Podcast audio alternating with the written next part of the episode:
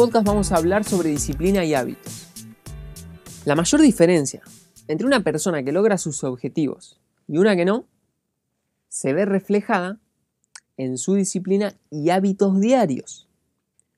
El éxito en los cambios que queremos alcanzar en nuestra vida depende de cómo nos organicemos para obtenerlos. Y esto depende de cuánta disciplina tengamos para poder sostener esos cambios. A mucha gente le da alergia a la palabra disciplina, pero no es algo malo, ¿eh?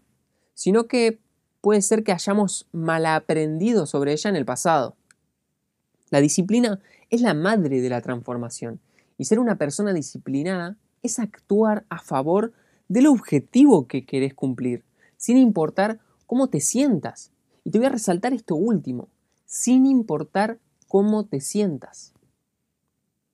No tenemos que esperar a ver cómo nos sentimos para actuar. Quizás podemos entender esto, pero ¿por qué nos cuesta tanto llevarlo a cabo? Creo que es por lo que mencioné antes, porque tenemos un mal concepto de la disciplina, como si fuese, no sé, un sufrimiento. Para trabajar la disciplina nos basamos en los hábitos. Pero cuidado porque los hábitos pueden ser tanto malos como buenos, ya que el hábito es la repetición de una acción que estuviste llevando a cabo un tiempo determinado. Y hay que prestar atención a lo que haces y a lo que pensás diariamente. Mira, si algo te cuesta mucho transformarlo y lo convertís en un hábito, vas a estar ganando disciplina. Nosotros somos somos el resultado de lo que hacemos repetidas veces. Todas las acciones y tareas que repetís todos los días tienen la posibilidad de volverse un hábito. Así como hay cosas que ya hacemos de manera automática, inconsciente, como lavarse los dientes, por ejemplo. Eso es porque en algún momento lo repetiste. Entonces la pregunta es, ¿qué estoy haciendo día a día o qué no estoy haciendo día a día para alcanzar mi objetivo? Para ayudarte a construir el hábito, vas a necesitar de la disciplina, pero hay cosas que te van a costar más voluntad que otras. Entonces lo que puedes hacer es lo siguiente. Verifica y sé consciente qué tareas son las que te desenfocan de tu objetivo y querés corregir. Por ejemplo, ver Netflix, ver televisión, mirar el celular constantemente, pasar horas en las redes sociales. Una vez que las identificaste, esas tareas que haces en automático las tenés que convertir en algo difícil de hacer. Por ejemplo, apagar el Wi-Fi, desconectar la televisión, quitarle las pilas al control remoto, eliminar aplicaciones del celular o ponerle límites de tiempo, quitarle las notificaciones o apagar el celular, esconderlo, no sé. Cualquiera de estas opciones te va a servir para volverte consciente del momento en que fuiste a hacer esa acción en automático. Y justamente te va a costar hacerla. Lo ideal es que elimines todo lo que más te distraiga y te desenfoque. Para que lo que hoy te está costando se vuelva simple de hacer. Para eso hace lo siguiente también. Es recomendable que te tomes 5 minutos o 10 minutos para elaborar un plan de acción. Escribí las dificultades y pone al lado algunas posibles soluciones como te mostré recién en el ejemplo anterior. Escribí lo que quieras lograr también. Si no lo escribís, hay mucha más probabilidad de que te olvides de lo que querés hacer, o por qué lo querés hacer, o por qué lo querés cambiar. ¿A qué si justamente te tomas el tiempo de escribir eso, que es tu plan de acción? Ahora, hay que aclarar algo. No vas a poder construir buenos hábitos si no tenés resueltas tus necesidades básicas, como el sueño, el hambre y el ejercicio. Si te falta descansar, va a ser difícil que puedas mantener el foco en una tarea. Tu cerebro va a estar pidiéndote de esa necesidad. Por ende, la fuerza de voluntad que vas a, vas a tener que hacer va a ser mucho mayor.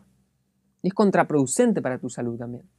Tu calidad de sueño, alimentación y ejercicio no pueden faltar en los días de tu vida.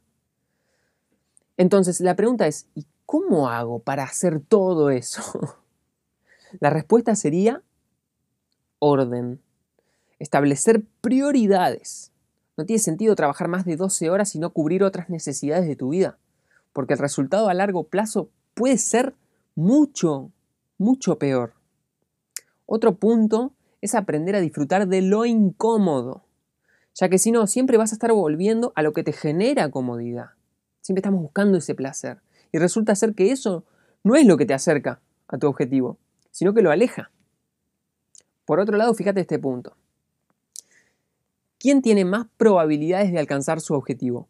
¿Una persona que espera sentirse con ganas para componer una canción o mezclar una canción, por ejemplo?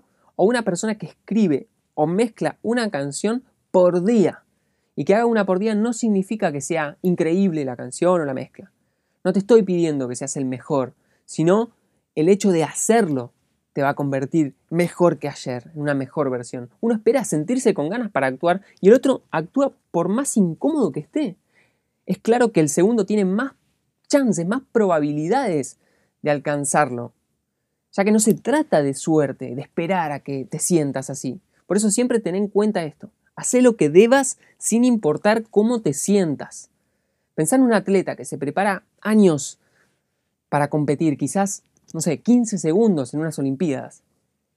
Si no entrena todos los días, ¿cómo va a llegar a ese día?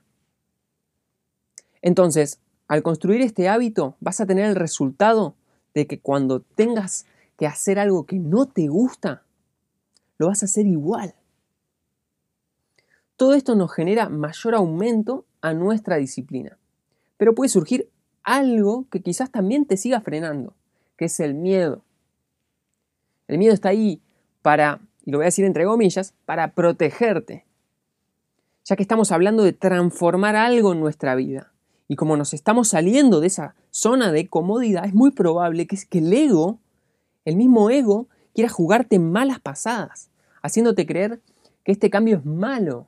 Y es toda una amenaza para vos. Ahí aparecen justamente las justificaciones del ego, las excusas. Otra opción para ayudarte a mantener esos pasos fuertes es creerte esa persona que querés ser.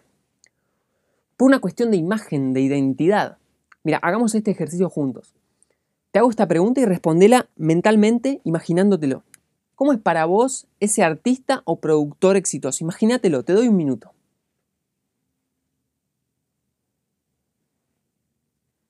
Te ayudo con algunas preguntas. ¿Cómo se ve físicamente? ¿Cómo está vestido? ¿Cómo camina? cómo habla, cómo trata a los demás, cuántas veces practica su arte, cómo es el lugar en donde está. Está ordenado, es un desastre.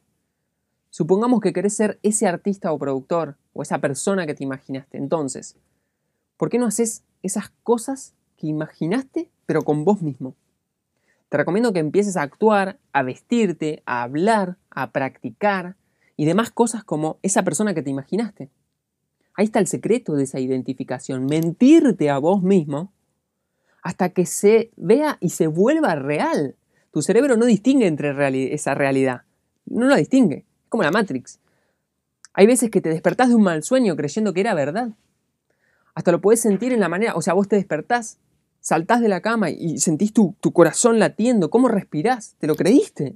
Por ende vas a actuar de acuerdo a tu imagen. Quizás te convenga empezar por este punto para construir una disciplina. Si empezaste el día diciéndote que sos alguien importante, seguramente vas a actuar distinto si te preparaste, vestís bien. Otro punto importantísimo es tener un porqué. Fíjate que la mayoría se basan en el qué. ¿Qué quiero lograr? Quiero vivir de la música, quiero tener éxito, quiero tener dinero, miles de seguidores, etc. Y eso puede que sea una motivación, sí, pero la motivación puede apagarse en un punto. Es como una chispa nada más. No tiene constancia como la tiene la disciplina. Entonces la pregunta clave sería el por qué. ¿Por qué querés vivir de la música? ¿Por qué querés tener ese éxito? Cada uno redefine éxito como quiere. ¿Por qué querés más dinero o miles de seguidores? Un buen ejercicio para descubrir un porqué más profundo es hacer los cinco por qué. Y esto se basa en repreguntar el por qué a la respuesta que acabas de dar. Supongamos, ¿Por qué quiero vivir de la música?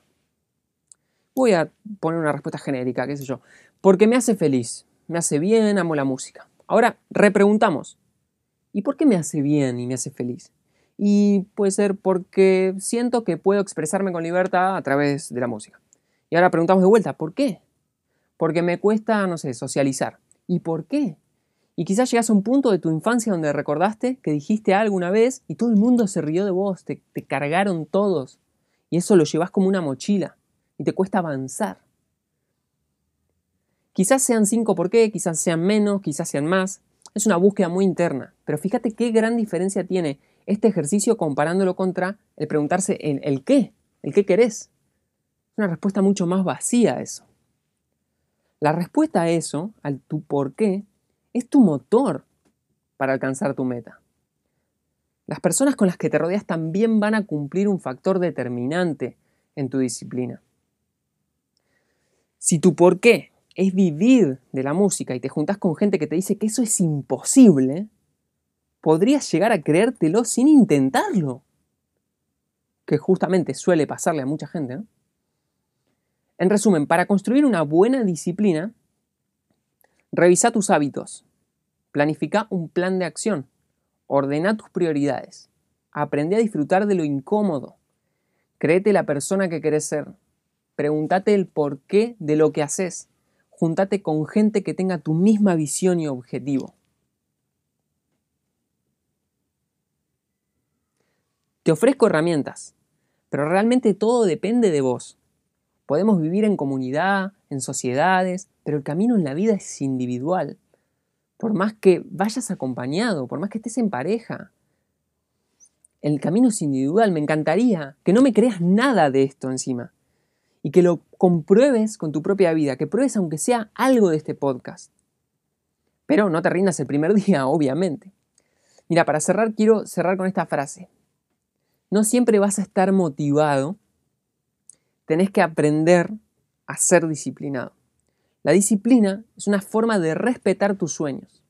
¿Y vos? ¿Los estás respetando? Espero haber sembrado, aunque sea un escalón o un pasito, para que puedas alcanzar ese sueño. Chao.